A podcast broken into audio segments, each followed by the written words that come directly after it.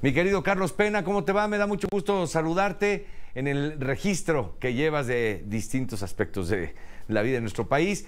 Pues hoy toca eh, el punto más eh, álgido, creo yo, y más doloroso, que es la inseguridad. Pero Carlos, adelante.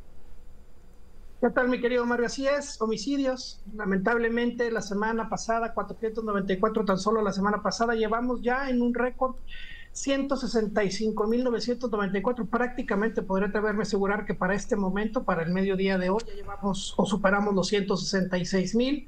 En lo que va de 2023, 21.546. En el mes de agosto, hoy el gobierno federal dio a conocer que entre feminicidios y homicidios rebasamos los 2.550, mi querido Mario. Esto es más que en julio, que hubo 2.536.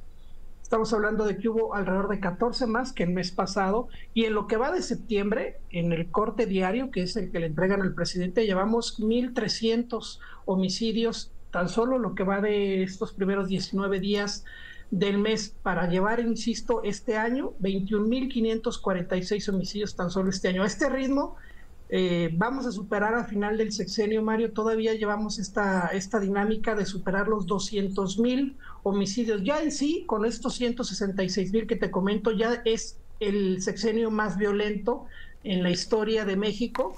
Antes lo era el pasado de Enrique Peña Nieto con 156 mil, pero ya con 166 mil ya es el sexenio más violento, pero vamos en la dinámica de rebasar los 200 mil en este ritmo que llevamos de 88, 83 diarios aproximadamente. Es decir, no importa la administración que sea, esto sigue creciendo, porque el de Felipe Calderón habrá sido inferior quizá al de Enrique Peña Nieto y así el de Vicente Fox, pero la escalada es permanente no para. Así es, con, eh, pues, dando una estadística sencilla, con, Felipe Calderón morí, este, mataban o estaban muriendo 55 personas diarias, con eh, Enrique Peña Nieto 71 personas diarias y ahorita en un promedio diario en el sexenio del presidente López Obrador están matando a 95 personas diarias.